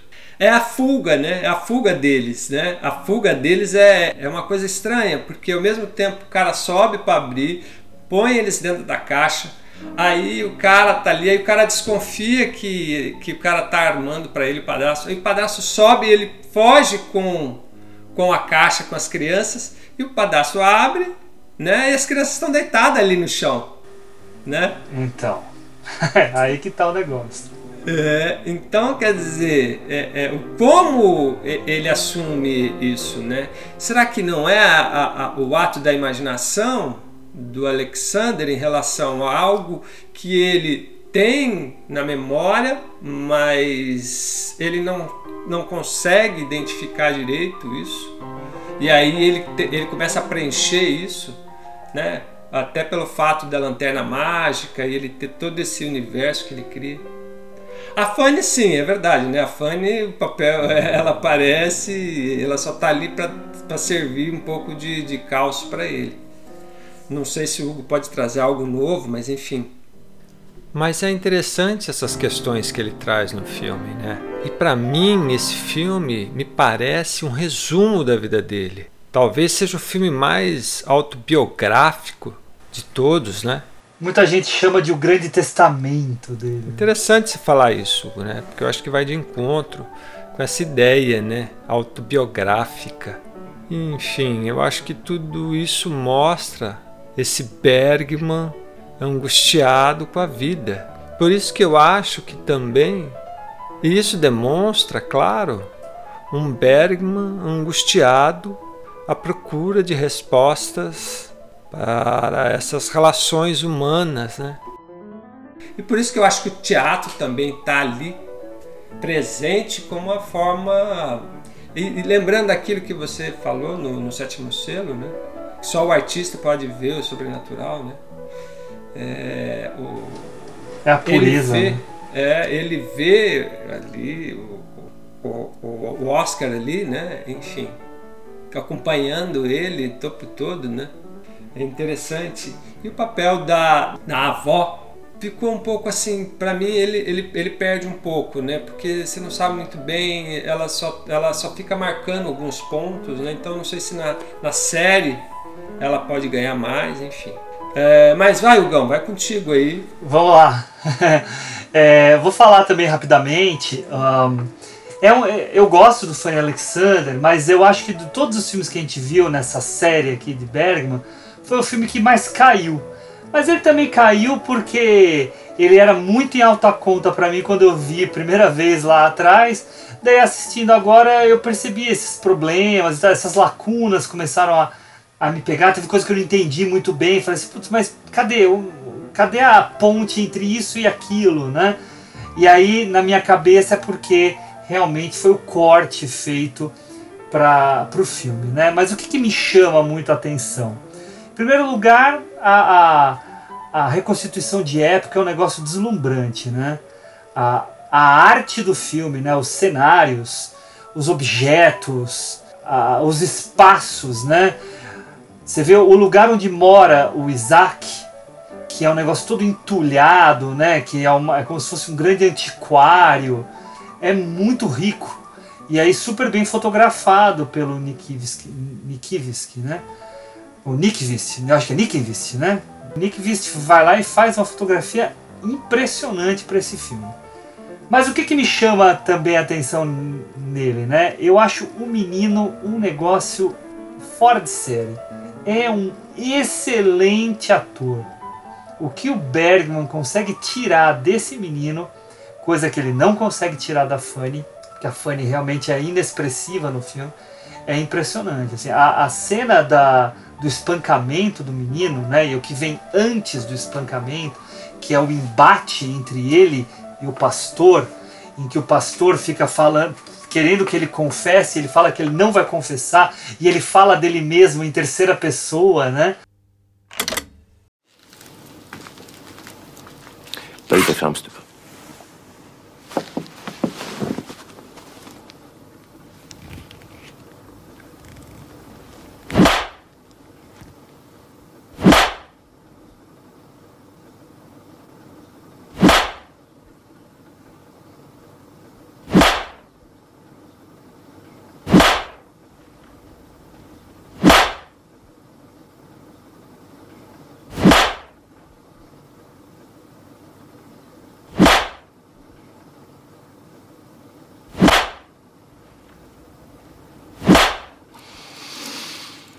Res dig upp, Alexander. Du har något att säga mig. Nej, Du ska be mig om förlåtelse. det gör jag inte. Då måste jag ju slå dig tills du kommer på bättre tankar. Kan du inte bespara oss båda en så obehaglig upplevelse? Jag ber aldrig om förlåtelse. Du ber inte om förlåtelse. Nej. Lägg dig framstupa, Alexander. É, é muito, muito bom, assim, é de uma maturidade por parte desse menino, menino que, pelo que eu vi, não, depois não fez mais nada, né? Eu acho que é, não seguiu carreira, nem ele nem a Fanny, mas está muito bem, né? E isso que o Flávio comentou dessa questão sobrenatural, né, em que ele vê, eu até fiquei, com- fala, Flávio. A Fanny não parece a Clara do A Caça, do Winterberg? Nossa, parece mesmo uma Nossa, carinha redonda, né? Não é? Não Nossa, é? é verdade. Nossa, quando eu vi, eu falei, meu Deus, é a Verdade. Clara do, do, do- da Caça do Winterberg. Verdade mesmo. Nossa, parece, parece, mesmo. mesmo. Parece mesmo. Parece, parece mesmo. Mas então teve uma coisa que me, me deixou um pouco confuso na hora que o Flávio estava falando, que você ficou falando que quem morre é o avô. Não é o pai dele? Não, é o pai dele. Confundi, me confundi. É, é, então é o pai, É, né? é o pai. Então, então, ele fica vendo o pai repetidamente, né? Muitas vezes. É muito curioso, né? Não só pela questão da ausência, mas sobre a cobrança que ele sente, né? O, o que o Alexander sente por parte do pai de ele não assim de ele estar vendo a mãe se envolver com aquele homem dominador, machista, antigo, religioso do, na, numa forma negativa, né? Porque tem o religioso do bem, mas esse é o religioso do mal. Fala. Não, não, não, Hugo. É só para falar dessa questão da religião, né? Como é, é, esse tema ele está em praticamente todos os filmes dele, né? Todos os filmes. É, é, essa é uma das angústias dele, né? Enfim, Hugão, vai aí, desculpa. Não, que isso. Não, eu queria só arrematar falando um pouquinho da estrutura, né? É curioso que o filme, como o Flávio falou, né, 3 horas e 9, a metade do filme é todo aquele contexto do que é a família da Fanny do Alexander, a festa de Natal, o tio tarado, o pai, o pai artista sem talento e adoentado, né? Ah, O outro tio, Bebum. o tio Be isso, verdade, casado lá com a alemã, né? É, é, é. Então, e aquela, e aquela avó que tem uma certa relação com o Isaac, Isaac. né? É, e aí, nesse meio de tudo, a gente vê as crianças, né? E a criança. É muito curioso ver o Alexander no começo do filme, que ele olha para a estátua, a estátua se mexe, né? Então ele tem aí a imaginação dele borbulhando. A partir da morte do pai, que acontece na metade do filme, aí começa a questão com o bispo. E aí é um, é um drama, né? É, é a vida dele transformada por completo. Né? Nesse sentido, eu acho interessante. Eu só acho que o Bergman não foi tão feliz na escolha da amarração dessas coisas dentro do, do filme, né? Mas é um filme que me agrada. Eu até falei para Henrique, eu quero ver a série, né? Eu tenho aqui no meu no meu Blu-ray tem tanto o filme quanto a, a série, né? Vou tentar ver a série também para ver se ela dá essa amarrada que estava faltando, né? Mas eu acho que é isso, assim, eu acho que eu não tenho mais nada para falar sobre o filme. Eu fiquei muito bugado com a parte final, quando o Isaac vai lá resgatá-las, coloca no baú, leva o baú embora e quando o, o bispo sobe as escadas, as crianças estão lá desfalecidas, mortas, ou não sei como estavam, no quarto delas. É, Aí, aí eu não. E ele, ele fala do sapato. E eu fiquei sem entender. Fiquei assim, será que de fato elas por algum alguma razão morreram, alguma coisa assim, e o resto é tudo invenção, né? Fala, Flávio. Será que aí ele não está trazendo realismo fantástico? Ele não fundiu a- o sobrenatural com o realismo nessa expansão de uma exteriorização da, da, É, da- da visão do Alexander? Aí acho que o onírico é, expandiu o realismo, talvez. Sim, é, então é, a- é a possibilidade que me aventou, assim, de todo o resto do filme ser um, um- daí colocando o termo que você colocou, um realismo mágico mesmo, algo que poderia ter sido que não foi, né? E que a gente fica sem ver a conclusão do que de fato foi. Né? Então, apesar da morte do bispo, né? Daí será que também tudo isso fica meio confuso. Mas tudo bem. Eu acho que é, é esse curioso do final é rico pro filme. Mas eu fico sem saber o que de fato aconteceu com essas crianças. Mas já que ele nunca resolve direito as coisas dele nos filmes mesmo, e faz parte aí da, da mística bergmaniana, né? A gente entra na viagem junto. Mas acho que é isso. Alguém quer falar mais alguma coisa antes da gente ir pro nosso top 3 aqui? Eu só queria colocar minha, minha tristeza, porque a gente trouxe aqui a dimensão de que ele não é tão reconhecido na Suécia. Isso, aí eu conversando com o Hugo, o Hugo falou que o Kurosawa não é tão reconhecido no Japão. É. Bom, Machado de Assis, Guimarães Rosa no Brasil, é, o Bergman na Suécia. Isso é uma para mim é uma verdadeira tragédia. É uma o fato aberração, né? Não, isso é uma tragédia. E o fato de um cara do tamanho dele perder espaço é outra tragédia, outra tragédia, né? Que realmente é, é- graças a Deus que houve um, um- um- cineasta do tamanho do Ingmar Bergman, porque a obra dele é importante, vamos dizer assim, não só em si mesma, mas pela, por abrir portas para tradições existenciais de autores que sem o Bergman talvez não pudessem fazer um cinema como o do Bergman. Então o Bergman ele propicia uma corrente cinematográfica, que a gente sabe que tem o Karl Dreyer, o Tarkovsky, o Lars von Trier, o Thomas Winterberg, esses grandes autores aí, que têm irmandade é, existencial aí com o Bergman. Então, é, é, fica a minha nota de tristeza por um lado, mas a felicidade por nós termos podido aí falar dessas oito obras magnânimas aí do, do grande Ingmar Bergman. Não, e aí eu quero aproveitar que você fez essa lista de autores, incluindo até o Tarkovsky, que é um monstro, Nossa, né? nossa senhora. esse- Nossa senhora. A gente ainda não teve coragem de falar dele aqui no podcast, mas a gente vai ter um dia. Mas vamos falar. Tem É. um cineasta anticomercial, se o Bergman é, É, anticomercial, né? o Tarkovsky Não, o Tarkovsky o é um- Estado é um patrocinando cineasta, o Tarkovsky para ter bilheteria, né? Porque assim, não dá, não dá, né? Não dá. Nesse mundo, na sociedade de hoje, o Tarkovsky é impossível de ser visto com todo o pesar para todas e todos nós. Uma sociedade que acabou com a concentração, que, que pensa por meme, que elege as, pessoas, as figuras que está elegendo, anti-intelectuais por excelência. Ah, o Tarkovsky, infelizmente, ele morreu para essa. A nossa época, a nossa época tá muito aquém dele, né? Ah. E aí entra, entra primeiro uma curiosidade bacana do Bergman ter deixado o Tarkovsky fazer o filme O Sacrifício na Ilha de Faro. Uhum, é verdade. E, e aí o que eu ia mencionar é que faltou um diretor entre todos esses que o Flávio falou, que é logo o diretor que morreu no mesmo dia que o Bergman, que foi o Michelangelo Antonioni. Mesmo Ah. dia, mês e ano É verdade.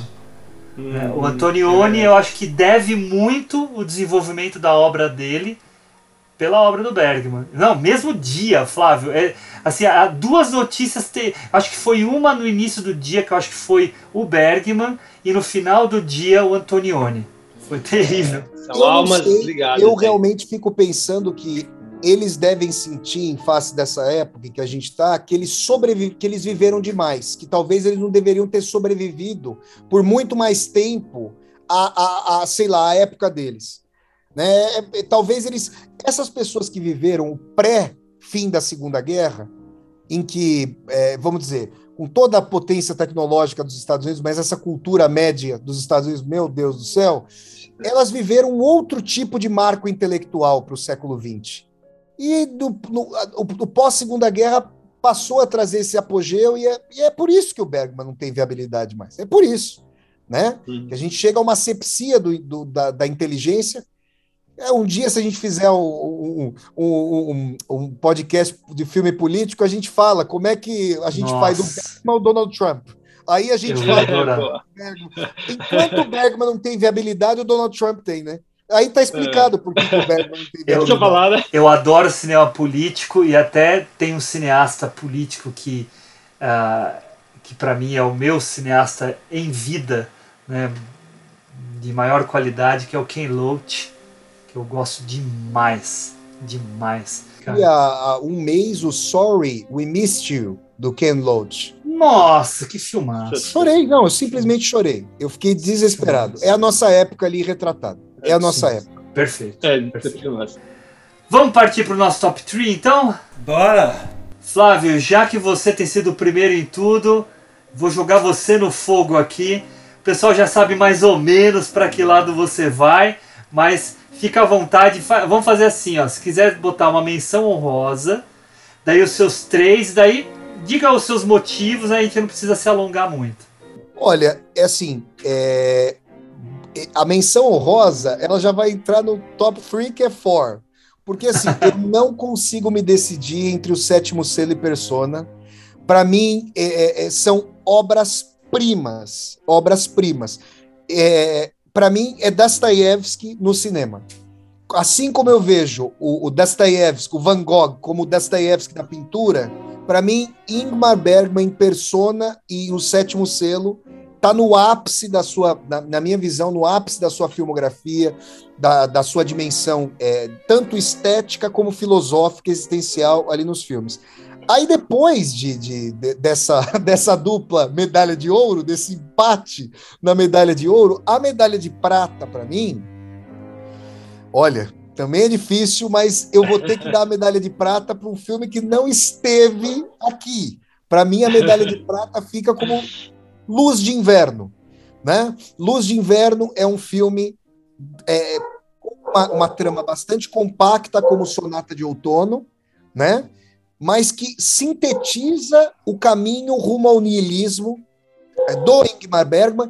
E se o Antônio Bloch vivesse no século XX, ele eventualmente poderia pensar como pastor Jonas, Jonas de Luz de Inverno. Então, para mim, Luz de Inverno ganha a medalha de prata e a medalha de bronze, para mim, é Morangos Silvestres, com a cena que estaria na medalha de ouro ao lado da cena da morte jogando xadrez com Antônio Bloch, que é a cena do, do da personagem principal, do, do, do, Eric, olhando para o relógio sem ponteiros. Aquilo ali, para mim, é eterno. Esse, Esse é meu pódio é bergmaniano aí, gente. Maravilha, maravilha. É, antes de passar para o Henricão, eu vou, eu vou ler aqui que a gente pediu para Juliana mandar o top 3 dela. Ela mandou aqui, deixa eu pegar. Tá aqui, ó. Ela colocou em terceiro lugar o sétimo selo, em segundo lugar Morangos Silvestres e em primeiraço Persona. Henrique, você. Rapaz, tá difícil, hein? Já mudei umas par de vezes aqui. ai, ai. Quando o cara é bom, é o que eu falo, é, é, é, é difícil. Você fala, putz, mas aquele, não, esse ou aquele outro. Depois você começa a lembrar, você assiste, isso. aí você revê, sobe um pouquinho, sobe um pouco, desce um pouco. É, é um caos aqui na mente. Mas eu vou ser rápido aqui com o meu. O meu terceiro lugar, eu acabei de substituir agora há pouco. Daqui a uma hora você vai substituir de novo. com certeza, rapaz, com certeza. Mas vamos lá. Meu terceiro lugar é Sonata de Outono. Acabei elegendo ele para terceiro, ainda mais depois do nosso bate-papo aqui. O meu segundo lugar é o filme que eu amo de paixão, que é Morangos Silvestres. E o primeiro lugar Persona. Um filme completo, um filme além da sua época, né? Como o Flávio mesmo falou, eu acho que o Bergman formou muitos cineastas depois, e eu acredito que Persona é um desses filmes clássicos que ficaram e ficarão para sempre. Bom, é isso. Você tem menção honrosa? Verdade, Hugo. É, minha menção honrosa vai para Fanny Alexander.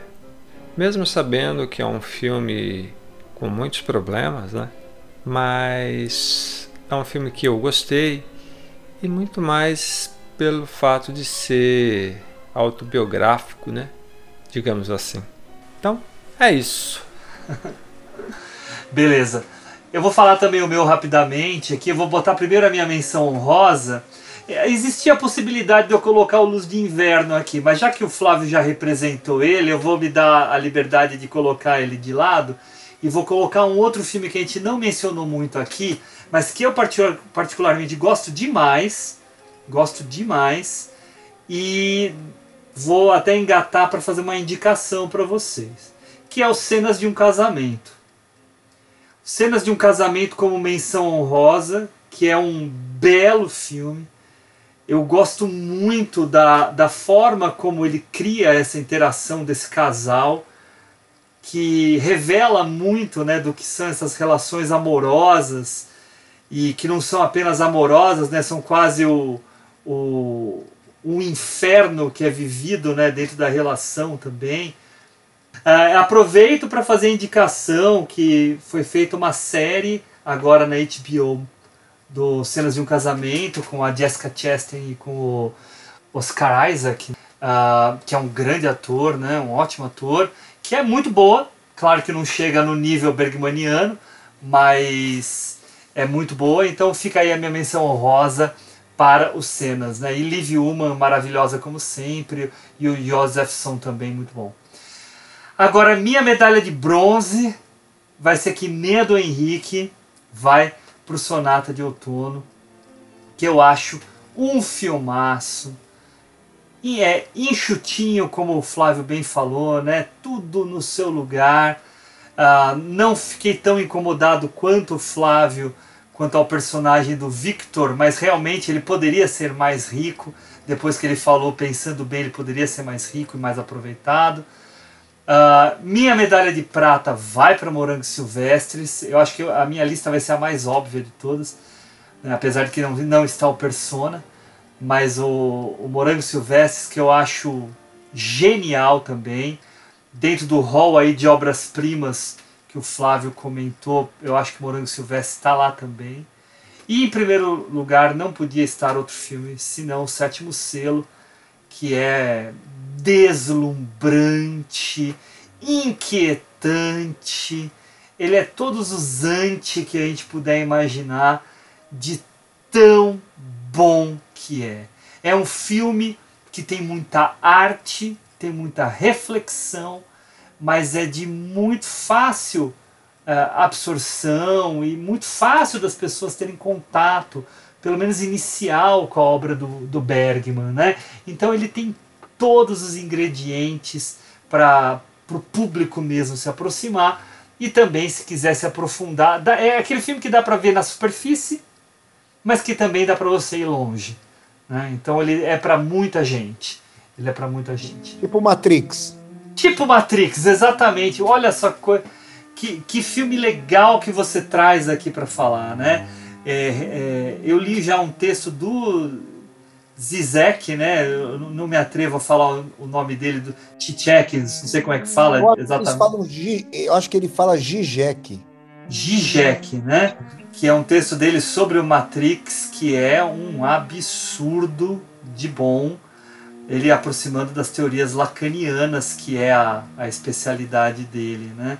Mas é um filme que a gente pode pensar, hein, Ricão? Lembra lá na nossa lista, filmes populares, né?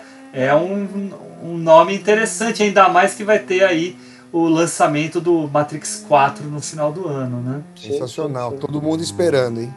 Todo mundo esperando.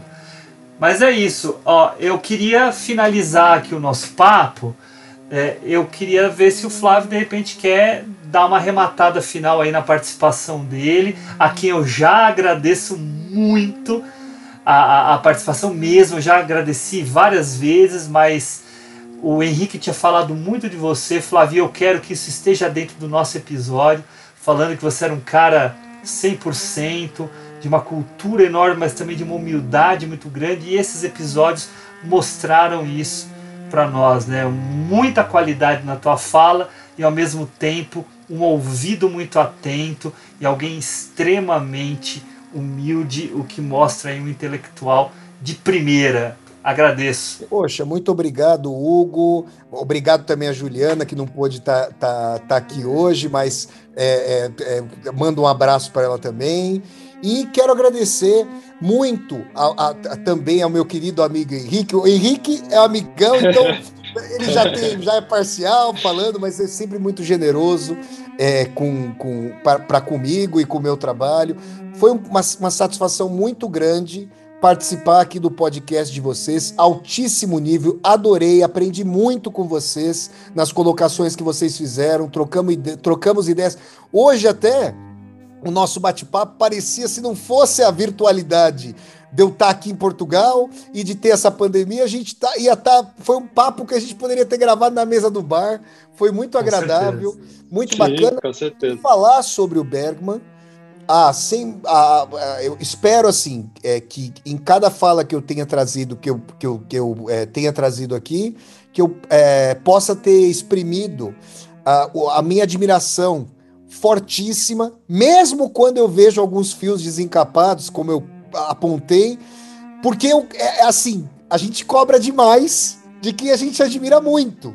Então, por é. ele ter feito essas que eu considero obras irretocáveis, perfeitas, primas, é que eu, eu, eu, a gente acaba usando aquela régua para ver os outros filmes, né? Então, Sim. muito obrigado, foi uma satisfação. E deixa aí o convite mais uma vez para o pessoal que acompanha o podcast o Cinefilia, para vocês conhecerem o meu canal do YouTube, o Flávio Ricardo Vassoler. E aí lá eu faço resenhas também de filmes, resenhas de livros Mostro as minhas viagens de Vassoler, que começaram aqui na Europa, Portugal e Espanha já, já estão sendo explorados, e, e se Deus quiser eu vou viajar pelos outros continentes também. E as aulas ao vivo, que eu faço lá no meu canal, todas as quintas-feiras, às 18 horas e 20 minutos, horário de Brasília. Então, conheçam o meu canal, é, vai ser uma satisfação. Quando vocês tiverem aqui os links, o Henricão vai me mandar, que eu vou divulgar ao vivo lá no meu canal, o podcast de vocês. Muito obrigado. Foi uma satisfação enorme participar aqui com vocês e falar sobre o Belo. Muito obrigado, Flávio. Você é muito, muito gentil e tem sido um apoiador aí de muita importância para gente. Eu ia te pedir exatamente para você passar de novo os seus contatos. Que bom que você já já emendou. Valeu, viu? Muito obrigado. E eu queria também me despedir aqui do grande Henrique Pires. Obrigado, Ricão. Valeu, Gão. Bom, foram dois episódios maravilhosos, de muita erudição da parte de vocês, Hugo, Juliana, Flávio, e que fez a gente aprender um pouquinho mais, né? Como eu sempre digo. Bom, minha admiração pelo Flávio é desde que eu tive o primeiro contato com ele através das redes sociais enfim, um sujeito de muito conhecimento e que jamais deixou de lado a humildade, né? E isso faz com que a gente o admire e aprenda mais, sempre mais. É isso, meu querido. Um beijo no seu coração. E obrigado por participar do nosso podcast. Valeu, Ricão. Você sempre fala, né? Ah, o Flávio é humilde, eu aprendo sempre com vocês, vocês sempre fazem isso, mas você também é muito humilde, porque a gente também aprende muito com você, viu? Ah, eu também queria agradecer a todos, obrigado. Meu nome é Hugo Harris. A edição desse programa foi feita pelo Henrique Pires. E tchau! The winner is The winner is Sweden for Fanny and Alexander. Writer-director Ingmar Bergman is directing a play in Europe and consequently is unable to be here tonight. Accepting for him is the producer of Fanny and Alexander, Jörn Donner, and with him Mrs. Ingmar Bergman.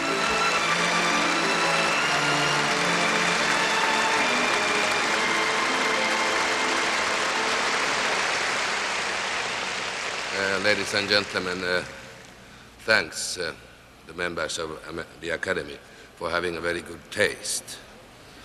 Um, I think so. Secondly, uh, I have in my pocket a book with 265 names, which I'm going to read to you, all the people I want to thank.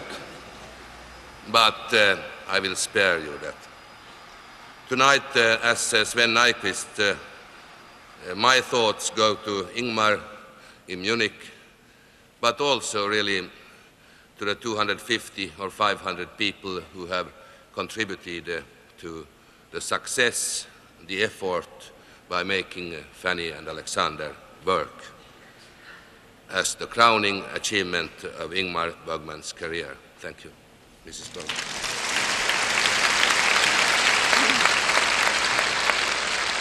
I'll just am going to hurry to Ingmar and tell him about the warm and wonderful reception he, you have given his film. Thank you very much.